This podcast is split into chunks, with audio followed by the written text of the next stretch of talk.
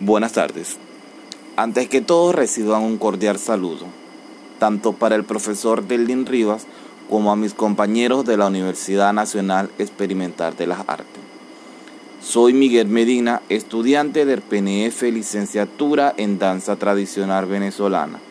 Mis expectativas en cuanto a la materia metodología de la investigación es poder adquirir a través de la ayuda y asesoría del profesor las técnicas y herramientas correctas para poder llevar a cabo el desarrollo de un proyecto artístico comunitario en cada uno de sus diferentes parámetros metodológicos, donde podamos desarrollar diferentes proyectos socioculturales en pro del fortalecimiento cultural de la región, el cual nos permita el rescate de nuestra identidad cultural por la región guayana.